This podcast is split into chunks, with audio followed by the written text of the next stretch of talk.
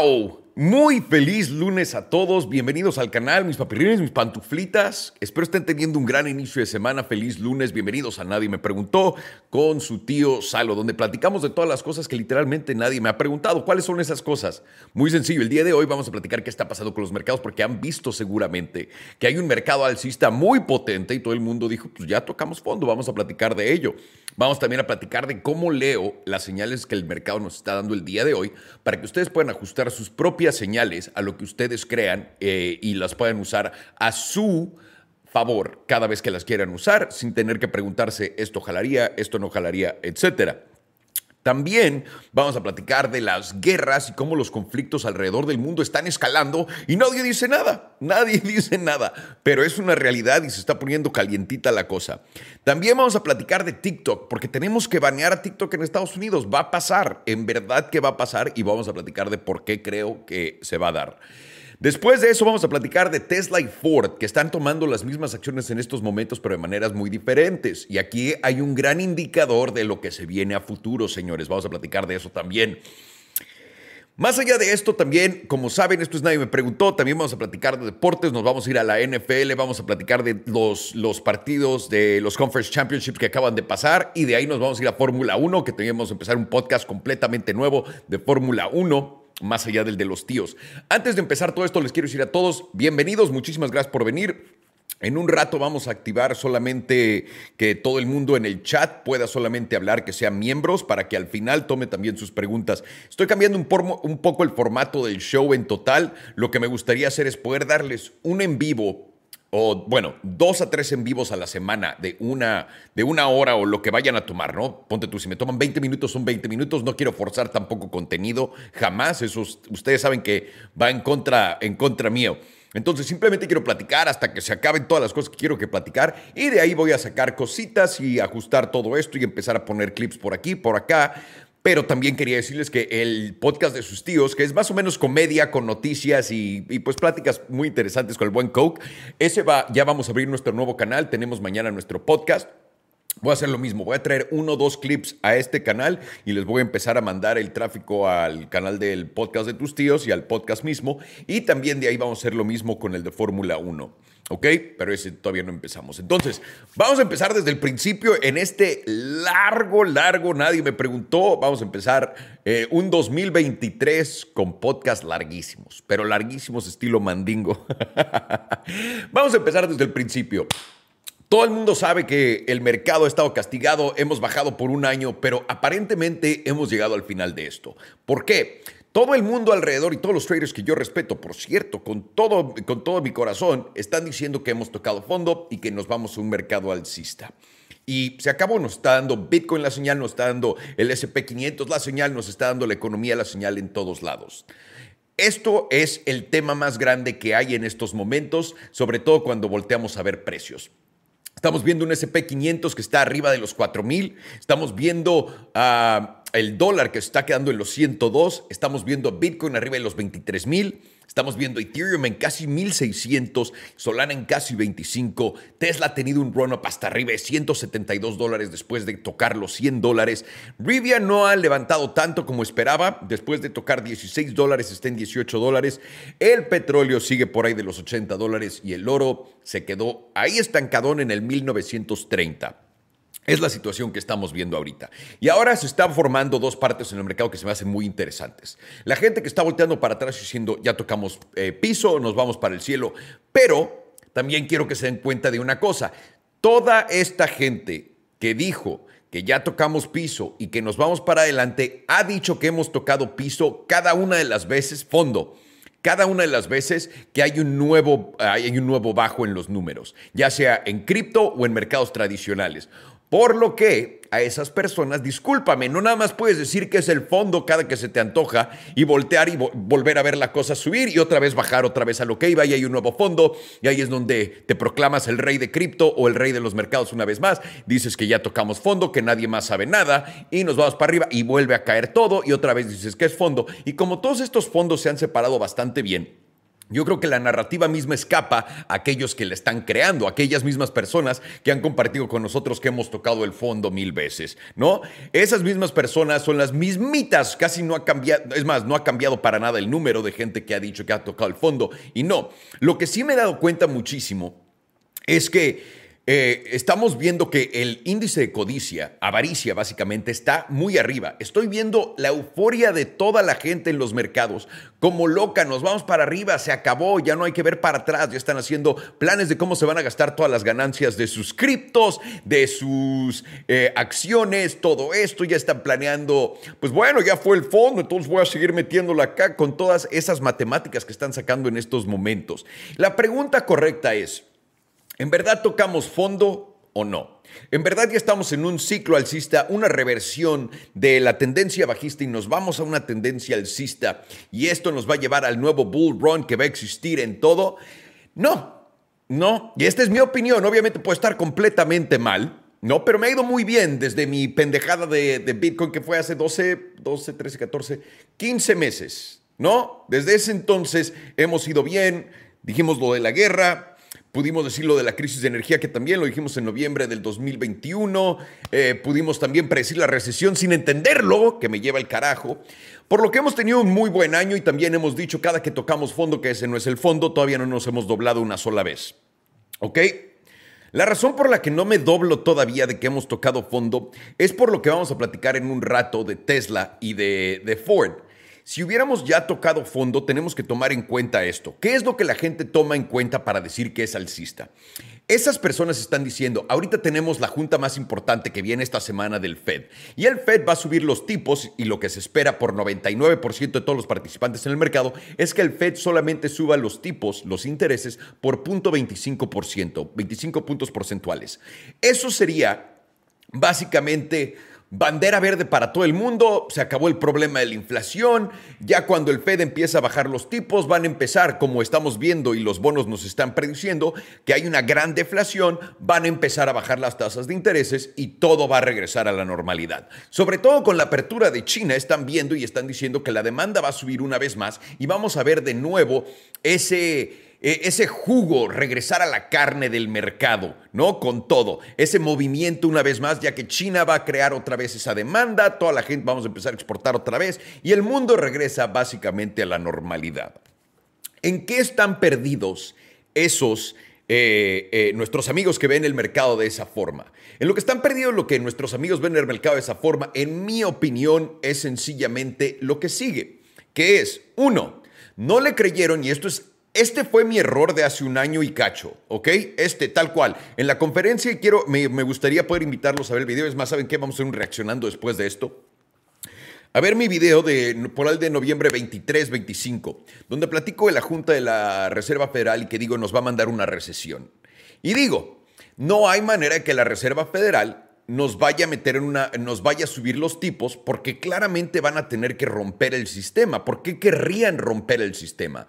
Nuestros políticos siempre quieren estar del lado bueno de la gente y siempre quieren seguir imprimiendo dinero. Y es una, eh, es una tendencia que hemos visto a lo largo de las últimas décadas en Estados Unidos, que nuestros bancos centrales, en Estados Unidos, Europa, etcétera, todos los bancos centrales que están conectados de nosotros a la mano, que lo hemos visto imprimir dinero al mismo tiempo, subir tipos al mismo tiempo, bueno, no al mismo tiempo, pero de la mano todos, todos, todos los bancos centrales subieron los tipos al mismo tiempo y están tomando acciones al mismo tiempo. Todos ellos, toda esta gente que estaba viendo que estos bancos centrales nos iban a hacer esto, dijimos, no lo van a hacer.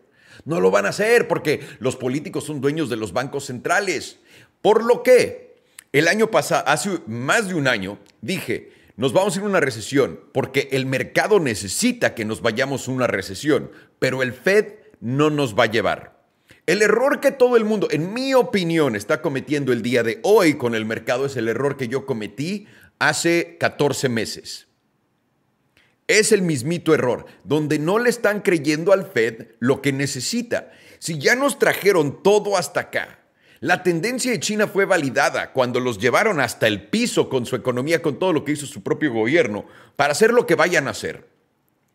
Después de ver que el dólar está siendo un arma menos necesitada alrededor de todo el mundo, ¿no? Estamos viendo que la Reserva Federal está llegando al límite de subidas de tipos y la gente lo está leyendo mal. Les voy a decir por qué. En mi opinión, obviamente, lo que yo creo que la gente está leyendo mal es que creen que ya como la Fed no va a subir más los tipos y va a dejar los tipos donde está y después los va a bajar, eso significa que lograron su objetivo de un aterrizaje suave y se acabó. Lo que la gente está fallando en ver es que en verdad la Fed tomó la decisión desde ese entonces y si yo me hubiera dejado de pelear con el Fed ese mismo día y hubiera hecho caso todo este tiempo, mis ganancias, bueno, lo que bajó todo no me hubiera tocado esa bajada para nada. En vez de haber vendido por ahí de los treinta y tantos mil todo de Bitcoin y Solana donde haya sido y la chingada, lo pude haber hecho en el pico, pero no le hice caso al Fed. No le hice caso al Fed. Dije, no, no nos van a mandar una recesión. ¿Por qué querrían hacer eso? ¿Por qué querría el Fed a propósito mandarnos una recesión? No tiene sentido después de que nos han protegido todas estas. Pero la realidad es que como el mundo se está desprendiendo y necesitamos reajustar nuestras economías y nuestras expectativas, la gente está fallando de la misma forma en estos momentos para adelante. El Fed 100% necesita hacer lo que sigue haciendo y con lo que está haciendo no necesita más para que haya un colapso de mercado grande con un cisne negro que la gente no está tomando en cuenta. Y ahí podrán decir, pero ¿qué tal si no llega ese cisne negro? Perfecto, todo salió de acuerdo al plan del Fed. Pero el problema es que ya estamos viendo créditos intercorporativos deteriorándose. No nada más empresas que se están prestando unas a otras. Estamos viendo a Bed Bath Beyond, una empresa del estilo Carvana, empezando a quebrar. Y estamos empezando a ver estas empresas que no tienen sentido ya estar en tantos aprietos financieros porque nadie les está prestando dinero por las condiciones financieras, por lo que estas empresas y todos, todos, todos sus activos van a tener que ser subastados en subastas de bancarrota para el mejor postor. Y esto va a pasar alrededor de todo, todo, todo, todo, todo el mercado. Y cuando la gente dice, esto no va a pasar, el Fed nos salvó de un aterrizaje forzoso, esto se acabó, señores, y podemos seguir para adelante. Tengo la prueba. Tengo la prueba para ustedes. La prueba es, Tesla baja sus precios. He estado platicando con ustedes en, emprendedores por mucho tiempo, por mucho tiempo. Y he estado diciendo esto y se los digo con el RO. No saben cuánto trabajo cuesta subir precios en tiendas, pero no entienden cuánto trabajo cuesta bajar precios en tiendas. Cuando el Fed está buscando desinflación, cuando el Fed está buscando que baje la inflación, está buscando que precios bajen. Porque recuerden, no todos los precios que subieron, y yo podría decir que 90% de los precios que subieron a tal grado, los subieron nada más aprovechando la, narrativa de inflación. Y había muchos productos que no fueron afectados por la inflación al producir, que subieron su precio. Simplemente porque pues, todo el mundo lo estaba haciendo y por qué no nosotros. Y hasta narrativas crearon, como la industria de los autos. Querían vender menos autos, sacar más margen y lo hicieron por dos años y les fue muy bien con, el, con la excusa no hay chips, no hay chips, pero nos dimos cuenta después de que hay una sobremanufactura de chips. Y eso nos pone donde estamos el día de hoy, donde les estoy contando de una historia donde Tesla baja sus precios. Y cuando está bajando su precio en el coche más eh, popular que tiene, el modelo Y, y los está bajando 13 mil dólares por unidad. 13 mil dólares. Es una bajada importante de precio y la gente no lo entendió. La gente lo vio como de, Ahí va Tesla a bajar sus precios. Sí, ya no le quedaba de otra. Y yo dije cuando pasó esto, lo que está pasando aquí es que Elon está adelantándose a entender que la gente no va a comprar nada si no bajan los precios. Y eso es el principio de esta desinflación, ¿no? Y todo el mundo lo puede dudar lo que quiera. Pero el día de hoy Ford anuncia que también van a reducir los precios de su coche eléctrico, el Mach-E. ¿No? Y ahorita vamos a platicar de ello. Pero esta es la validación justamente de lo que les estoy diciendo. Todavía no hemos visto a ningún otro sector y a muy pocas compañías hacer esto. Esto es lo que está buscando el Fed. Tesla lo hizo por adelantado porque Elon Musk entiende perfectamente lo que está a punto de pasar y lo que está pasando. O sea, no, no es como que el hombre no entiende de economía cuando creó PayPal, ¿no? No entiende la, la, lectura del dinero ni nada así. No, no, no. Sabe perfectamente lo que está haciendo. Se está adelantando a la jugada. Por eso hizo esa reducción agresiva de precios con sus productos. Y ahora viene Ford, intenta hacer lo mismo, pero Ford tiene los problemas que ahorita vamos a platicar. Este principio básico es el por qué todo está mal. Y les voy a decir por qué. Porque si, y van a decir ahorita, bueno, ¿y qué tal si todas las marcas empiezan a bajar sus precios, Alejandro? Entonces te equivocarías. No habría una recesión, solamente habría precios bajos. Correcto. Pero eso cambia expectativas y eso cambia también resultados de empresas, señores. Y eso es lo que nadie ha medido en esta recesión que se viene tan padrina. Eso, los malos resultados de las empresas. No es un cambio de tendencia nada más de una empresa de coches y ahora son dos. Les prometo que es el, eso es el objetivo de lo que está buscando la Reserva Federal y Tesla no le está bajando sus precios a sus coches y menos Ford. Menos. Tesla se atreve a hacer todo, pero Ford no se atreve a hacer nada fuera del librito. No estarían bajando sus precios si no supieran que la demanda va a bajar a cierto punto y eso requiere que sus precios estén abajo. Mejor lo hago de una vez, me preparo y empiezo a agarrar clientes en la bajada en vez de tener un drop-off gigante de que nadie quiere comprar mi producto. He ahí, he ahí donde está donde están los frijoles de las enfrijoladas, señores, donde está la catsup de la hamburguesa. Ahí está la receta secreta de Kentucky Fried Chicken, señores. Y que espero que alguien de estas compañías me pague algún día por decir todas sus pendejadas. ¿No? Sería el sueño de su tío Salo, que alguien le pagara por decir tonterías. En realidad es lo que hago. Este. Pero es por eso que todo el mundo está viendo para adelante y está fallando en ver lo que viene en, esta recesión. Y ahora mucha gente está diciendo, pero Europa ya se salvó de la recesión. Estados Unidos ahora se está salvando de la recesión. No, no, no, no, no, no.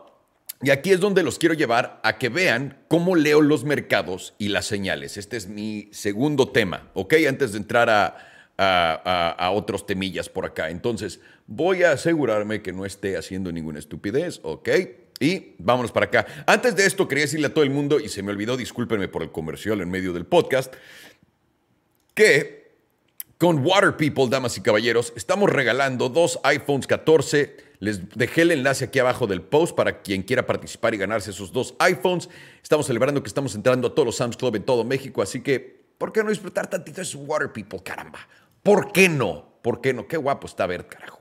Pero es que sí está bien guapo ese hombre. Ok, en fin, Vamos, les voy a contar cómo estoy leyendo todo el mercado y cómo exactamente estoy viendo la cosa. ¿Ok? Recuerden que hay varias cosas que sirven como indicadores y hay varias cosas que son el resultado de. El resultado de es el precio del SP500, el precio de Bitcoin, el precio de todo esto. Los indicadores es a dónde está llegando el precio y ciertos tipos de bienes. ¿Ok?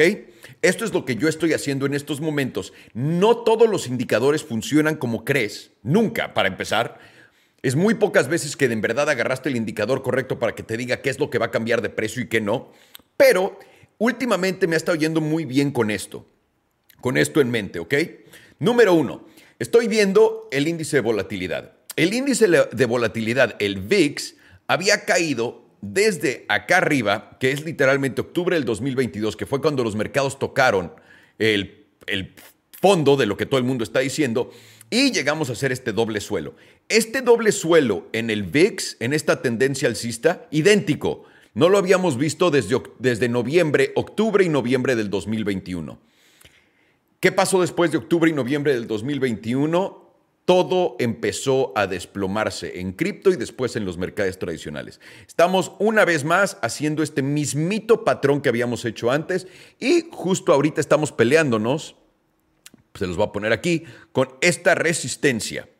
Y esta resistencia, de nuevo, no se ha roto para nada en todo este tiempo, así que si el VIX se cuelga de este lado, preparen para que todo baje, ¿ok? Otro, el dólar. El dólar es un indicador muy importante en estos tiempos. El dólar ha estado en una tendencia alcista por mucho tiempo y justamente en el fondo del mercado, que es octubre, hemos visto al dólar bajar. Esto es algo que le está diciendo a mucha gente y este fue el trade más esperado de toda la historia, ¿no? En cuanto baja el dólar, Bitcoin sube. Lo platicamos un millón de veces. Todo el mundo que estaba esperando a esta señal ya está en el mercado y todos ellos son los que están diciendo que tocamos fondo. Todos, que es 99% del mercado desde el principio que empezó esta tendencia a decir eso. Ahora, aquí todo el mundo está viendo al dólar mal, en mi opinión. Y la razón por qué es sencilla.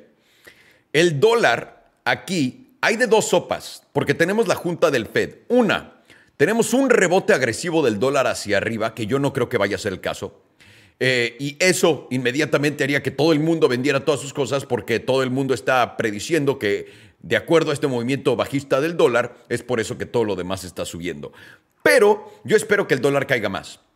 La razón por la que espero que el dólar caiga más es porque cuando Estados Unidos va a una recesión, vemos que el dólar cae agresivamente y otras monedas hacen y otras monedas hacen exactamente lo contrario en contra del dólar. Estamos viendo al euro recuperar terreno, estamos viendo a la libra recuperar terreno, estamos viendo muchas monedas al peso recuperar terreno en contra del dólar, lo que me está diciendo que el dólar va a ir para abajo.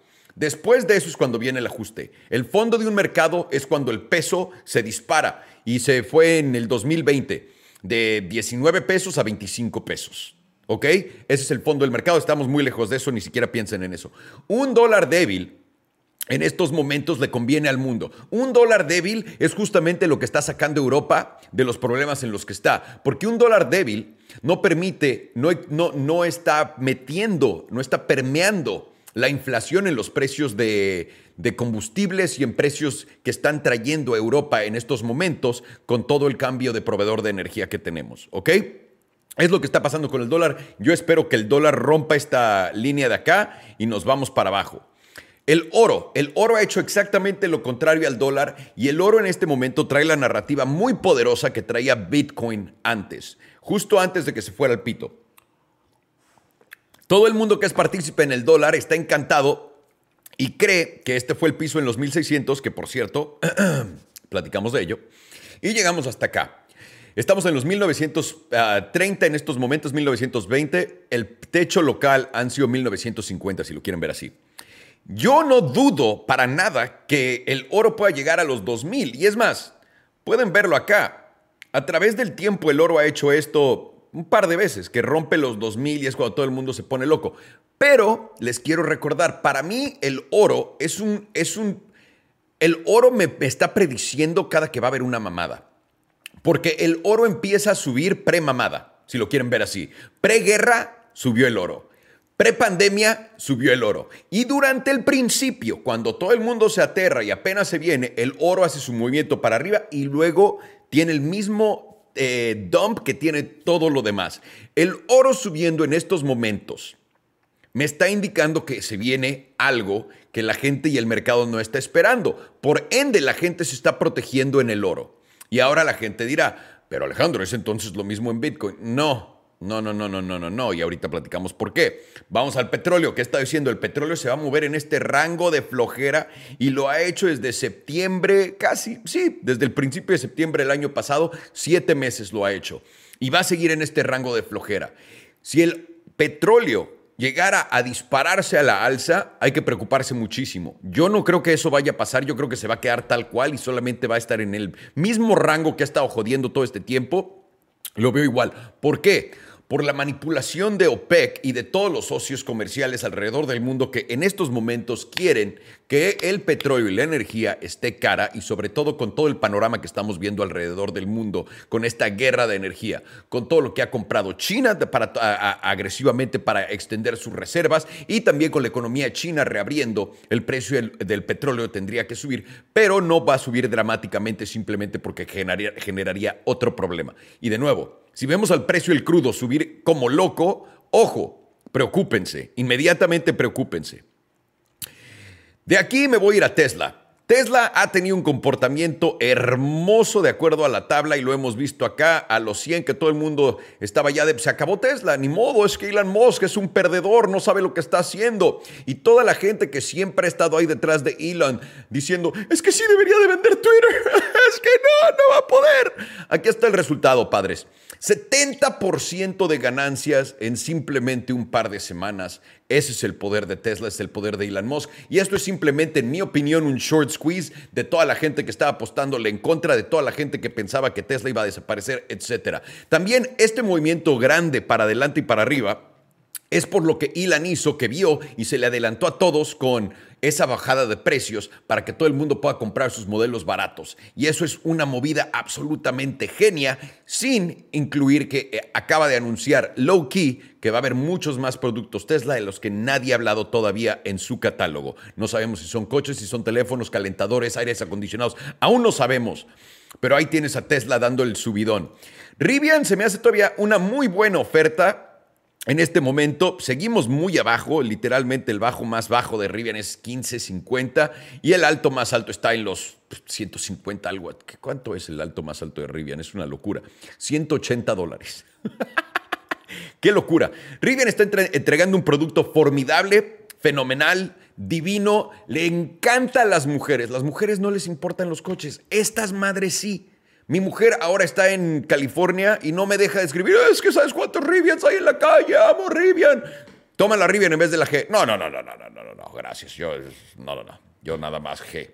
Pero les encanta. Y cada que puede la lleva a manejar, etc. Por lo que Rivian, en mi opinión, también está en un precio demasiado castigado. Ahora, aquí es donde en verdad podemos ver lo que está pasando. Solana, por ejemplo. ¿No? Tenemos esta bajada agresiva, tendencia, ah, tendencia bajista desde literalmente junio del 2022 y por primera vez salimos tantito, ni siquiera hemos podido pasar de los 38, que fue justamente el precio que llegamos antes de que se cayera todo. Y la gente no recuerda lo emocionada que estaba de que Solana se fue de los 27 a casi los 40, todo el mundo perdió la cabeza y literalmente a los siguientes días vimos cómo todo el precio perdió potencia. Solana está en este rango justo aquí. Si perdemos este rango por acá en Solana de los 20 dólares, estamos hablando de 9 dólares, 8 dólares mínimo y si llegamos aquí abajo estamos hablando de 5 dólares y abajo de eso, ¿qué les puedo decir? De nuevo, no estoy esperando que los precios se doblen en este momento hoy, no, pero yo creo que de acuerdo al resultado, a, a lo que nos va a decir la Reserva Federal en estos momentos, nos van a mandar al piso. Bitcoin está haciendo lo mismo que Solana, pero más potentemente. Y de nuevo, sigue sin pasar esto. Precios para que vean lo que yo estoy viendo. Yo creo que el SP500, para que entendan mis indicadores, el SP500 va a romper los 4200. ¿Por qué? Porque los 4200 haría que todo el mundo se volviera loco. Todo el mundo. Y querrían que pasara esto, que son los 4300. Eso ya no lo pasa. En los 4200, 4150 todo el mundo se subiría al barco diciendo que se cambió la tendencia 100%. Lo mismo en Bitcoin. Si tocas arriba de los 25, que yo espero que los toquemos, vamos, eh, y de nuevo, esto es simplemente antes de irnos para abajo. Este, eh, Bitcoin si toca los 25, todo el mundo se va a subir ya diciendo, se acabó este problema, se acabó, nos vamos todos para el cielo, toda la gente que no compró en 16 mil dólares. Está pasando exactamente lo mismo en todos lados. Estos son los indicadores y cómo estoy leyendo el mercado estos días para que tengan una idea, ¿ok? Entonces, mucha gente está preguntando los escenarios que se pueden dar, los escenarios que se pueden dar para la economía muy sencillos. Los escenarios que se pueden dar a futuro en estos momentos, a corto, mediano futuro, son dos, en mi opinión. Uno, Doble pico de inflación. Doble pico de inflación, el resultado de eso sería exactamente lo que estamos viendo ahorita, que Bitcoin se vaya a los 25, que Bitcoin se vaya a los 30, que Bitcoin llegue a 40 mil dólares, que Bitcoin llegue a 50 mil dólares y empezamos a ver el SP500, 4.300, 4.500, 4.600 y empezar a llegar a esos movimientos de altos históricos. Si eso llega a pasar, la Reserva Federal en verdad detiene lo que estaba haciendo y empieza a bajar tipos agresivamente porque hubo deflación, vamos a tener el, doble pico de inflación más grande de la historia y ahí no me voy a meter al mercado porque ya no me metí desde abajo. Lo que voy a hacer simplemente es esperar porque tengo cosas que puedo vender en el doble pico de inflación. ¿Ok? ¿Tiene sentido lo que le estoy diciendo? Tengo cosas que puedo vender en el pico de inflación sin meterme al mercado y esperar a que ese pico de inflación dure un año, dos años, se truene y entrar agresivamente en el bajón. Porque si tenemos que arreglar un doble pico de inflación, los bajos que hemos visto en estos momentos no son absolutamente nada, nada, nada comparados con lo que tendríamos que hacer, porque claramente llegar a los bajos de ahorita no limpiaría la inflación y eso nos llevaría a ese pico. Por ende, los segundos bajos van a ser mucho más bajos y mucho más agresivos, ¿ok? Y la otra cosa, que es lo que yo creo que va a pasar, es el Fed simplemente ya no tiene que ser agresivo. Yo quiero que entiendan esto. En mi opinión, si el Fed se queda tal cual como está ahorita, sin subir tipos una vez más y los deja así de aquí a fin de año, con eso es suficiente para destruir el mercado, porque ya hay destrucción suficiente para probarlo. Y ni siquiera hemos tenido los tipos así de altos por tanto tiempo. Si el FED los deja solamente seis meses, tal cual, ni siquiera tiene que subir punto 25 más. Con eso es suficiente para que lleguen empresas que no sean solventes, que tengan problemas de liquidez, que no puedan encontrar esa deuda que necesitan para reventar. Por lo que los escenarios que estamos viendo a futuro es un doble pico de inflación donde la gente que se metió al mercado bien, bien, bien por ustedes, se van a ir al cielo completamente, pero al cielo, cielo, cielo, cielo, cielo, cielo, señores. O van a quedarse como el perro de las dos tortas y se van a quedar con nada, con el bajón de mercado si es que no están vendiendo en estos momentos. Simplemente esos son los dos escenarios que yo veo. No veo cómo nos quedemos en un periodo estancado donde el mercado no baje más, pero tampoco suba. Tiene que haber un movimiento agresivo simplemente por el tiempo que ha tomado y la falta de liquidez que hay en los mercados. ¿Ok? Esos son los dos escenarios que estoy viendo. Ahora, Pasemos a la siguiente noticia, que son las guerras. No sé quién se ha estado dando cuenta de esto y quién ha estado poniendo atención, pero los conflictos bélicos están escalando. Habíamos platicado al principio de... ¿Cuándo fue? A principio de año. Que estábamos viendo cómo... Discúlpeme. A principio de año estábamos platicando de cómo los gobiernos habían expandido, habían hecho más inversiones en todo su presupuesto bélico. Y había yo contado que probablemente esto sea no por guerras, que probablemente sea para poder mantener a su gente tranquila, porque la gente cuando tiene problemas financieros lo vamos a ver y va a ir a la calle. Resultó ser cierto eso.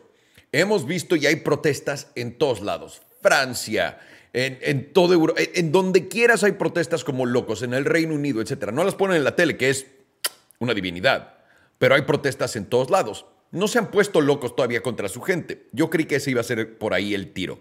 Pero estamos viendo que la guerra con Ucrania, que empezó con, ah, Putin está loco y tiene cáncer y no tiene dinero. ¿Qué va a poder hacer Putin? Está, no tiene nada.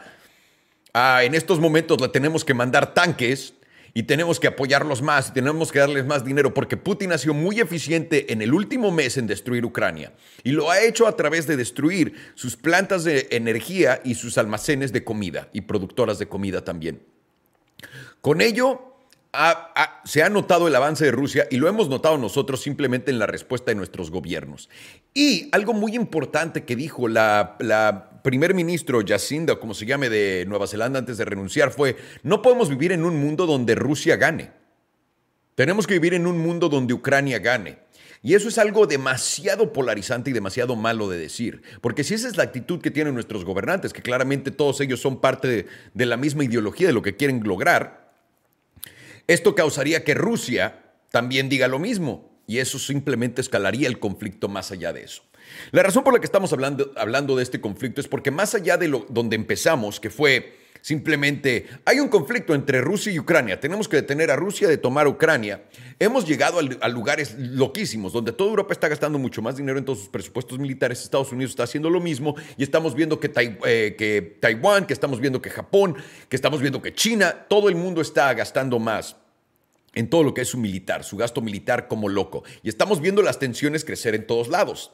No solamente en Ucrania, y eh, en Ucrania y Rusia. Ya vimos que la Unión Europea literalmente está diciendo, si nosotros estamos mandando tanques, que fue algo que hablamos a principios de año, donde Biden dijo, si mandamos tanques ofensivos, literalmente es el principio de la Tercera Guerra Mundial. Aquí estamos, con todos los países europeos mandando un par de cientos de tanques, que por cierto, van a tomar no sé cuánto tiempo en llegar ahí, es más como show, no sé, no sé qué estén planeando o qué no, pero están mandando más refuerzos, están mandando tanques. Y ahora los gobiernos europeos agresivamente están saliendo a decir, estamos en guerra. Europa, NATO, eh, digo, ¿cómo se dice en español? La OTAN está en guerra contra Europa. Digo, contra Rusia. Ya no es Rusia contra Ucrania, ya es nuestra guerra contra ellos. Y ese es un problema bastante grande. Vimos también que hubo un comandante o no sé qué de la Fuerza Aérea de Estados Unidos que salió a decir que por ahí del 2025 no iba a pasar antes de que tuviéramos un conflicto completamente bélico contra China.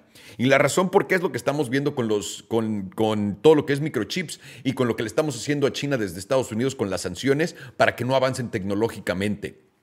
China no se quiere dejar, se acaba de unir Holanda a Estados Unidos y China inmediatamente le dijo a Holanda, yo quiero, yo quiero hacerme amigo tuyo.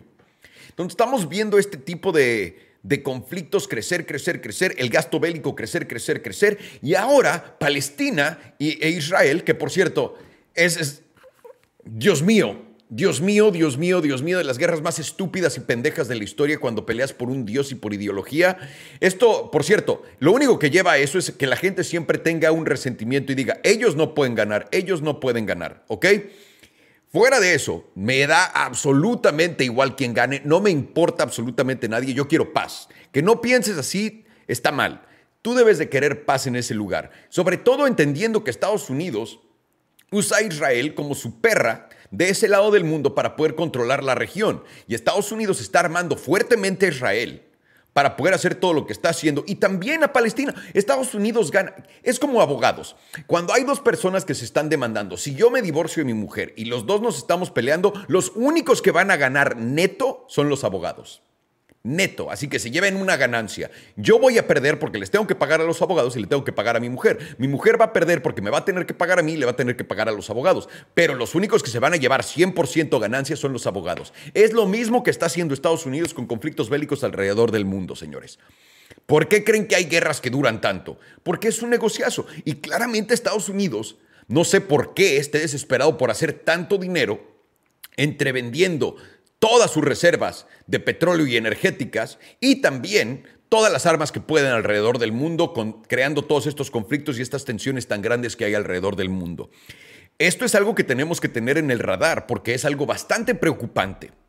A mí en lo personal no me deja, no me deja estar tranquilo sabiendo que están viendo dónde más poder vender armas y dónde más pueden hacer dinero con ello. Es una absoluta locura y lo estamos viviendo en tiempo real y nadie dice nada, que es a mí lo que más loco se me hace de todo esto. Pero en fin, eso es el conflicto ahora entre Palestina e Israel, que hace un conflicto viejo, pero que se está reiniciando y empieza a escalar y empieza a irse todo como loco al cielo en cuanto a tensiones se refiere. Ahora platiquemos de TikTok y si en verdad es una amenaza para Estados Unidos. Esto es un tema bastante importante que mucha gente, en, que mucha gente en verdad no le da la importancia que debería de. La razón por la que yo creo que le deberíamos dar más importancia es por toda la gente y sobre todo en Estados Unidos. Olvídense de México, porque México no tiene nada que ver con esto. México y China son amigos. La mejor, el mejor ejemplo que les puedo dar es simplemente los teléfonos Huawei. En Estados Unidos no podemos vender teléfonos Huawei y no tenemos satélites y no usamos nada de tecnología Huawei porque es China. Estados Unidos intentó siempre exportar YouTube, Google, toda su tecnología a China y China siempre lo ha baneado. Ha dicho, no, no, no, nosotros tenemos nuestras propias cosas, tenemos nuestras propias empresas y hacemos nuestro propio todo. Pero Estados Unidos siempre ha sido consumidor de China. China nos pone el hasta aquí, pero Estados Unidos es de yo sí te consumo, yo sí te consumo, y ahí estamos consumiendo porque somos libres de hacer lo que sea. TikTok viene, entra a la escena y cambia el juego por completo. Número uno, TikTok en China comparado con todo el mundo, y TikTok es una, una aplicación que nace en China, origen chino, etcétera, es completamente diferente a la de Estados Unidos. TikTok en realidad en China es un arma para aprender cosas. Si te pones a buscar ciencia, biología, eh, cómo hacer ejercicio, vivir sanamente, para eso sirve TikTok. En cuanto a nosotros, nos sirve más como para el entretenimiento, morirnos de risa, perder toda nuestra atención y no poder concentrarnos por más de 15 segundos. De eso se trata nuestro TikTok. No importa si te gusta o no, si estás de acuerdo o no, es lo que es. ¿Por qué queremos banear TikTok? La narrativa es hermosa, la narrativa es hermosa. Pues es que piénsalo, ¿Sabes cuáles son los términos y condiciones de TikTok en tu teléfono? Tienen toda tu información los chinos y sabes lo que van a poder hacer, nos están espiando. China no tiene absolutamente nada que ganar con espiarte a ti, aparte de ganar dinero comercialmente como ciudadano americano. Les da absolutamente igual. Tus patrones de comportamiento, da igual. Recuerda, China probablemente aquellos que están trabajando en el gobierno sí los tenga bien checaditos y tenga acceso a todos sus teléfonos completamente. Pero Estados Unidos ya dijo, vamos a banear a todos los empleados de gobierno usando TikTok, ¿ok? Eso debería arreglar el problema, pero seguimos con la amenaza de China y es que China, recuerda, tiene todos tus datos y China es malo porque China tiene un sistema de crédito. También nosotros. También nosotros usamos toda la información de todos nuestros ciudadanos para absolutamente destruirlos y censurarlos. También nosotros, y lo hemos visto con todo lo que ha salido de, Twitter, gracias a Elon Musk y a todo este equipo de periodistas independientes que han hecho un trabajo brutal trayéndonos la verdad por primera vez y poniéndola enfrente de todos y teniendo un, un lugar donde la gente no te censure. Donde podamos ver videos por primera vez en la vida que han existido por años o nuevos videos que normalmente no pueden vivir en otras redes sociales, simplemente por el control que tienen nuestros gobiernos sobre nosotros y el que quieren ejercer a futuro. Nos cuentan que China es un monstruo de eso, pero vivimos en lo mismo. Nada más no te dicen qué es lo que están haciendo, te la cuentan de otra manera. Entonces, en Estados Unidos tenemos varios problemas, pero con TikTok el problema más grande que tenemos yo no creo que sea seguridad nacional, les voy a decir la verdad. Yo creo que el problema más grande de TikTok y por lo que lo queremos eliminar en Estados Unidos es porque se está llevando a nuestras empresas tecnológicas entre las patas. ¿A qué me refiero con eso? ¿Se acuerdan? Estados Unidos fue a la luna primero y antes que todos para poder decirle a todo el mundo, nosotros fuimos a la luna antes que todos. Hayan ido a la luna o no, no importa si creen, me da igual. Quiero que entiendan el comportamiento y el patrón de entendimiento de qué es Estados Unidos.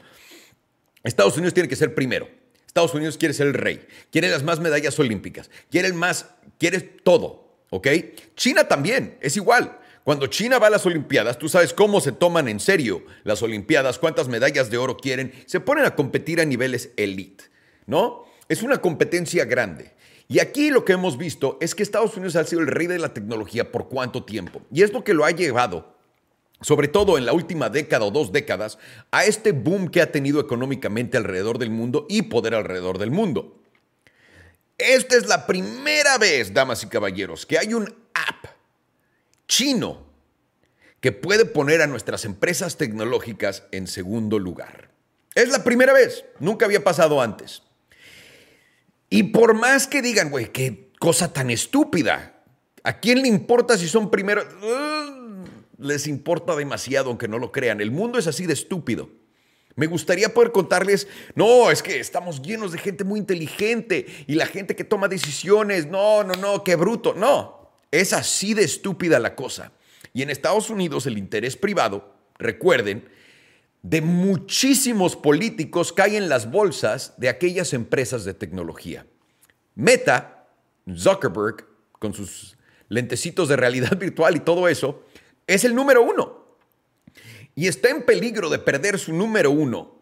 Y no lo ha perdido nada más por WhatsApp, pero está a punto de perder su rey, su reino, su reinado del número uno con TikTok. Y esto no va a pasar. Esto no va a pasar. Meta, y estoy seguro que muchas más empresas americanas van a pagar todo el dinero posible para que no haya TikTok en Estados Unidos. Y les voy a decir esto. si el desempleo en Estados Unidos no había caído en grande una vez que borren TikTok. Imagínense todas las niñas hermosas que brincan arriba y abajo con playeras y sin brasieres. Se van a quedar sin chamba. Eso no funcionará en, Instagram, eso no funciona en, en, YouTube, eso no funciona en ninguna de las americanas.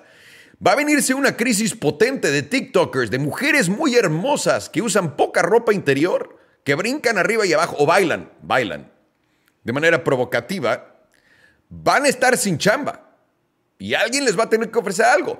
Ojo ahí, OnlyFans. Ojo ahí, también puede ser una movida de OnlyFans para... Espero que sepan que esta parte de...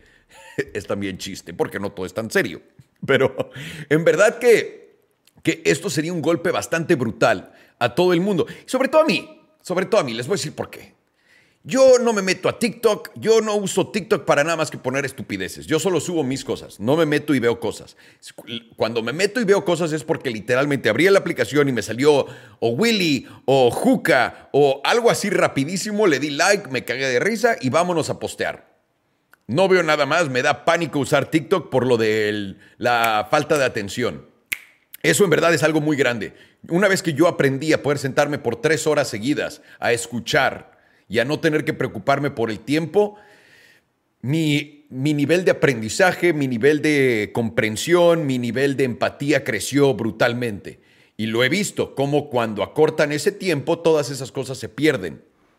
Entonces, estoy viendo TikTok en estos momentos con lo que está haciendo y yo no lo quiero tocar, yo nada más subo mi contenido, pero por fin estoy llegando ya a 600 mil seguidores en TikTok, nunca le hago promo, nunca pongo enlaces en ningún lado Estoy llegando orgánicamente ahí, me vas a venir a cerrar mi cuenta porque vivo en Estados Unidos, es en español. Déjenme ganar. De... Es más, me voy a quitar el brasier. No. Pero bueno, eso es TikTok, damas y caballeros.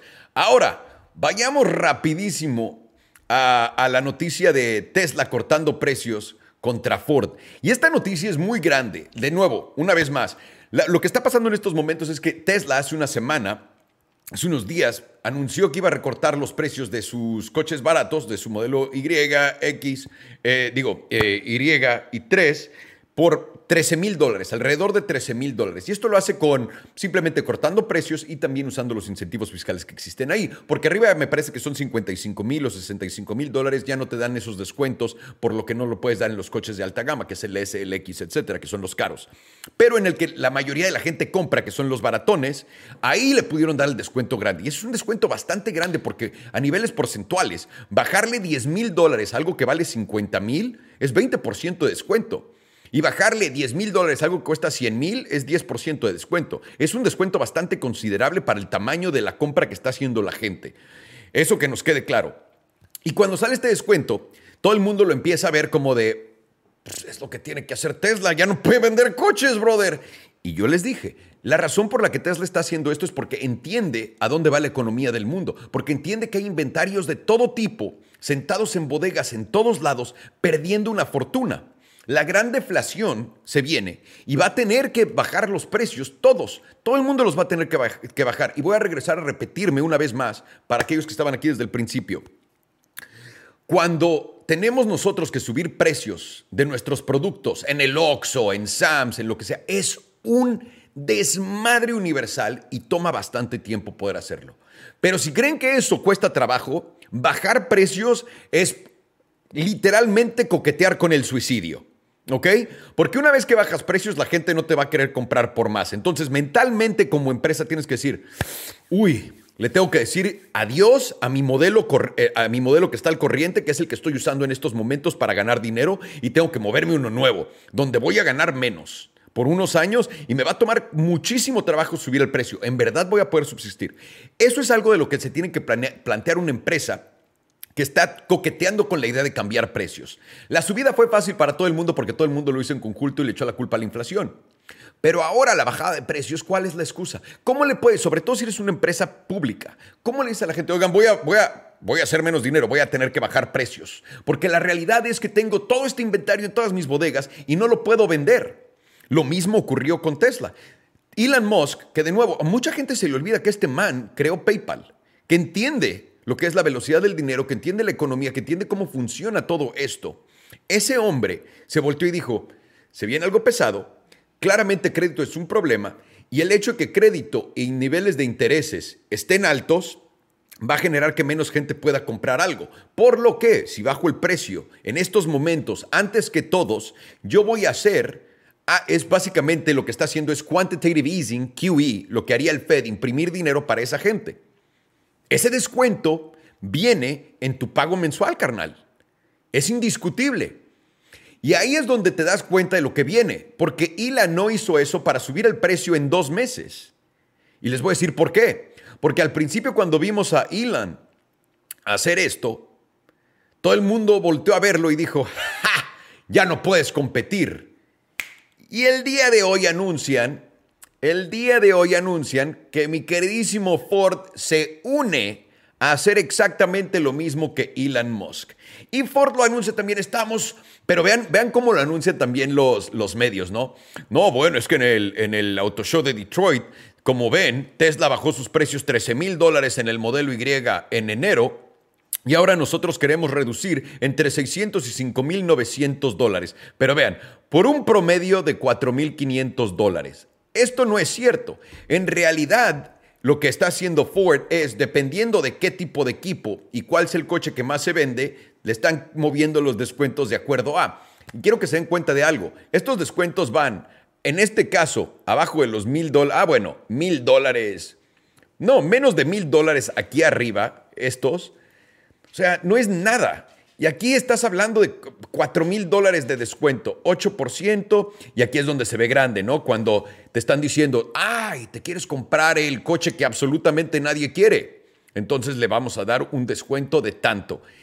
Esto, esto que están viendo aquí, dos cosas importantes. Una, Ford, y se los dije, y se los he dicho desde el principio, Ford no puede competir con Tesla, no puede, no puede por simplemente su sistema y estructura de cómo le tiene que vender a las agencias los coches. No puedes.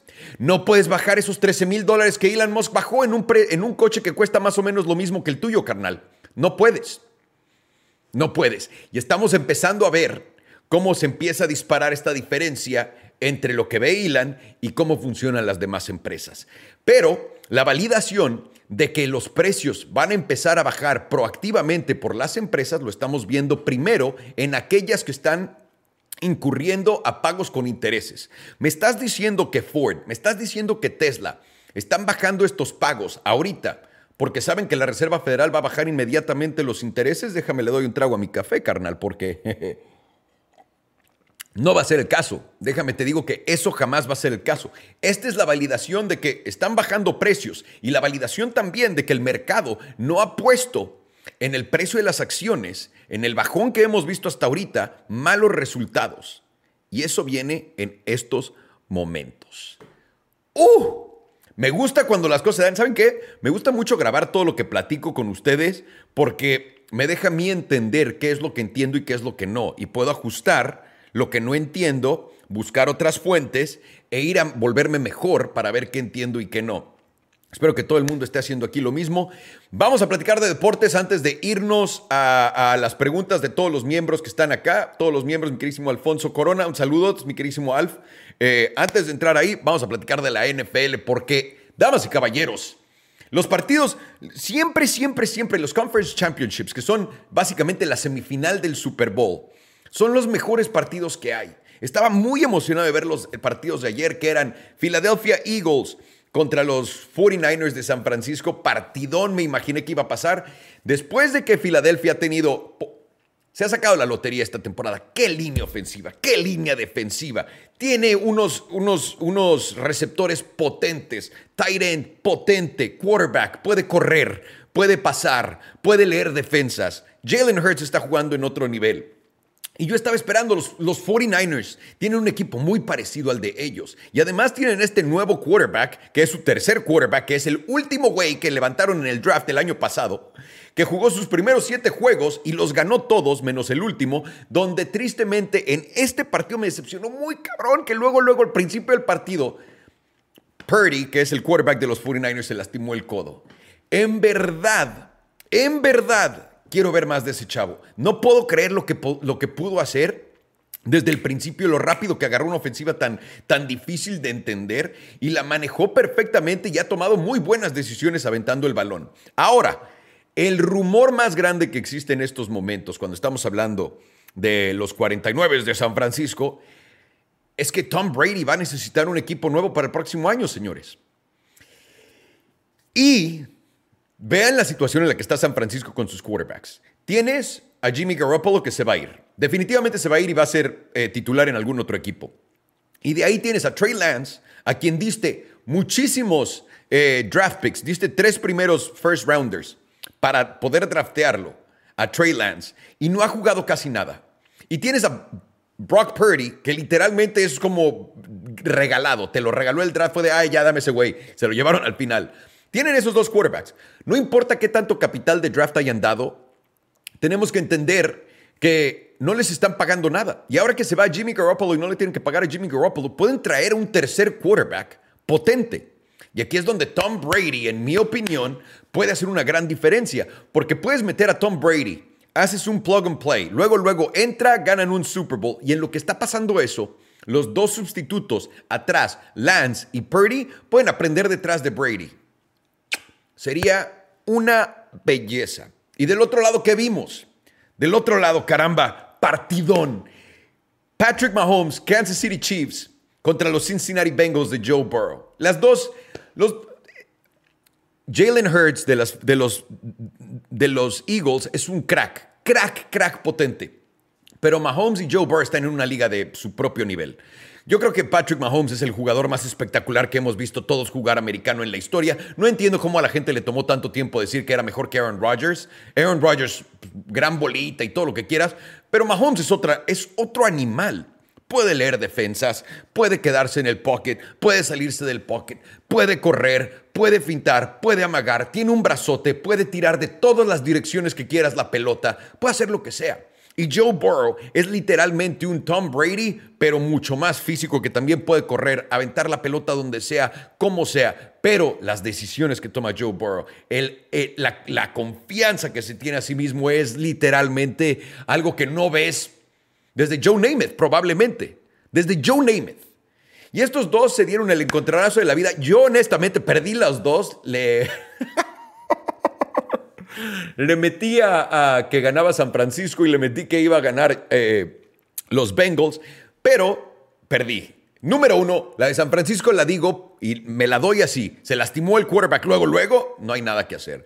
Pero la de Cincinnati, todos los que vimos el partido vieron todo lo que pasó con los árbitros y las malas decisiones que tomaron todos. Pésimo, pésimo, pésimo totalmente destruyeron a Cincinnati el momentum de Cincinnati, pero no hay excusa. Tienes que ganar esos partidos, aunque a veces te la jueguen así. No hay de otra. Le pasó a Mahomes en su primera ida al campeonato de divisiones, de conferencia, y le va a seguir pasando todo el mundo.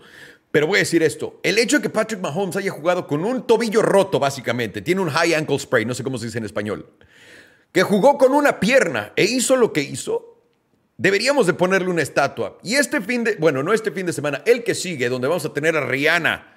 Por fin, Riri, de, vuelta, después de seis años que no hemos visto a Rihanna cantar ni hacer nada, más que salir en ropa interior, que no me estoy quejando, tampoco me estoy quejando, para todos ustedes que me están viendo, no me estoy quejando. Pero ahora que se viene Rihanna en el Super Bowl, viene eh, Patrick Mahomes contra los, los Eagles, va a ser un partidazo, partidazo porque tienes a dos ofensivas muy potentes y dos defensivas muy potentes. ¿Quién va a ganar? Lo siento. Pero después de ver lo que le pasó a los Bengals, Patrick Mahomes no hay nadie que lo vaya a detener. Espero que esta no sea mi maldición, que esté maldecido, porque literalmente no, me había pasado que no le doy a ningún equipo desde hace mucho, aunque hayan sido solo dos juegos. ¡Wow! Estoy muy emocionado de ver el Super Bowl. ¿Quién lo va a ver? Díganme por favor aquí abajo y a quién le van. Estoy... Uh, uh, a mí me gusta nada más el deporte, se me hace una belleza. Mi equipo no, no llegó, que son los Chargers, ni modo. Y vámonos al último tema, damas y caballeros, que es la Fórmula 1 regresa. Simplemente esto es algo rápido para simplemente calentar motores de todo lo que se viene. Fórmula 1 regresa. Esta semana vamos a ver muchísimos coches. Eh, van a ver, es la revelación de los nuevos coches del 2023. Se viene con todo. Vamos a tener obviamente a Haas, Alfa Romeo, primero los de abajo. Y por ahí del 14 vamos a ver a Red Bull, Mercedes, los potentes. Pero no importa, Fórmula 1 está casi casi de vuelta. Estamos a literalmente, creo que son cuatro semanas del principio de temporada. Pretemporada ya se viene allá en el Medio Oriente y va a estar con todo. Mercedes repuntaba a fin de temporada del año pasado. Ferrari que dice que le pusieron 30 caballitos más a su motor. Bueno, acuérdate que no puedes joder con el motor, simplemente lo puedes arreglar, por eso es la fiabilidad y no sé qué. Y con eso Ferrari aparentemente le sacó 30 caballos más al coche, porque también dicen que le habían reducido a cierto tiempo después de, los de las primeras carreras la, el output de poder al motor y la razón por la que lo hicieron es porque no tenía fiabilidad. Es lo que dicen. Si eso es cierto, Ferrari se va a convertir otra vez en un líder en esa parrilla y ahora sí vamos a ver un show de tres. Red Bull, Mercedes y Ferrari, que no hay nada que me emocione más. Estoy muy contento. Y solamente quiero mencionar rápidamente de Liberty Media que compró Fórmula 1 hace unos años por 4.8, algo así, billones de dólares menos de 5 mil millones de dólares, tiene ahorita una ofertona por ahí por 20 mil millones de dólares y se está metiendo al Medio Oriente diciendo, no, no, no, eso no es nada, no nos conviene, les voy a dejar esto aquí. Yo creo que los saudis quieren comprar Fórmula 1 y no quieren que nadie más lo compre. Nadie más, nadie más, nadie más, nadie más. Están viendo el negociazo. Pero entiendan, Estados Unidos acaba de abrir su carrera en Miami, Estados Unidos acaba de abrir su carrera en, en, Las Vegas, que es este año, y tiene la de Austin. Estados Unidos está poniendo las pilas y le está gastando rico, porque en verdad es uno de los deportes que está creciendo más rápido, así que no se lo pierdan, voy a tenerles todas las actualizaciones de Fórmula 1 por acá. Y ahora sí, veamos, avísenme si hay alguien por acá que quiera hacer cualquier pregunta antes de que me vaya Díganlo de una o calle para siempre, mi querísimo Alfonso. Veo que tampoco llegó tu equipo al Super Bowl, pero ¿crees que van a ganar los Eagles? Por favor, bloqueen al. No, no es que yo le iba a los Giants, güey. No le puedo ir a los Eagles. Odio a los Eagles, odio a los Cowboys y odio a los Redskins, que por cierto los acaba de comprar o los está comprando Jeff Bezos. Se está poniendo caliente la cosa por ahí. Está poniendo muy caliente la cosa por ahí. ¿Por qué? Porque Dan Snyder, allegedly, ¿no? El ex dueño o dueño de los, de los comandantes eh, de Washington, es una mierda de cabrón. Una mierda. Tráfico humano, lo de las porristas. Todo el mundo que ha trabajado con él, con los que he tenido. Yo tenía un bar antes, la gente nunca platicó de esto. Yo tenía antes un, edificio donde tenía un bar de deportes. Entonces iba yo todos los domingos al bar de deportes a pasar todo mi domingo viendo deportes y me la pasaba de no memes. Y en eso, pues teníamos shows de comedia, vino Chris Rock, vino Dave Chappelle, bla, bla, bla. Y también teníamos jugadores que venían todo el tiempo. Y yo me hice amigo de varios jugadores que, bueno, exjugadores, ningún jugador presente en ese entonces que jugara. Y había varios que salían de los Lions que todos me decían, puta es que Detroit puede que sea lo peor del mundo y la segunda que escuchaba eso siempre fue Washington. Solamente lo quiero poner ahí, dejarlo enfrente de todos ustedes. Acaba de pasar una hora y para todos los que me están viendo una vez más, si quieren platicar al final de todos estos, solamente vuélvanse miembros acá para que me hagan cualquier pregunta. Voy a hacer dos, tres de estos a la semana para poderles dedicar tantito tiempo y poder resolver cualquier duda que tengan o eh, adentrarnos en un tema interesante. Los voy a ver mañana. Estoy esperando hacer mañana el podcast de los tíos. Vamos a ver, voy a checar este una vez más, a ver qué le puedo sacar, qué juguito le podemos sacar y qué no. Y vámonos con todo, perros. Les mando un abrazote, pórtense muy bien. Y todo esto fue lo que nadie me preguntó. ¡Wow!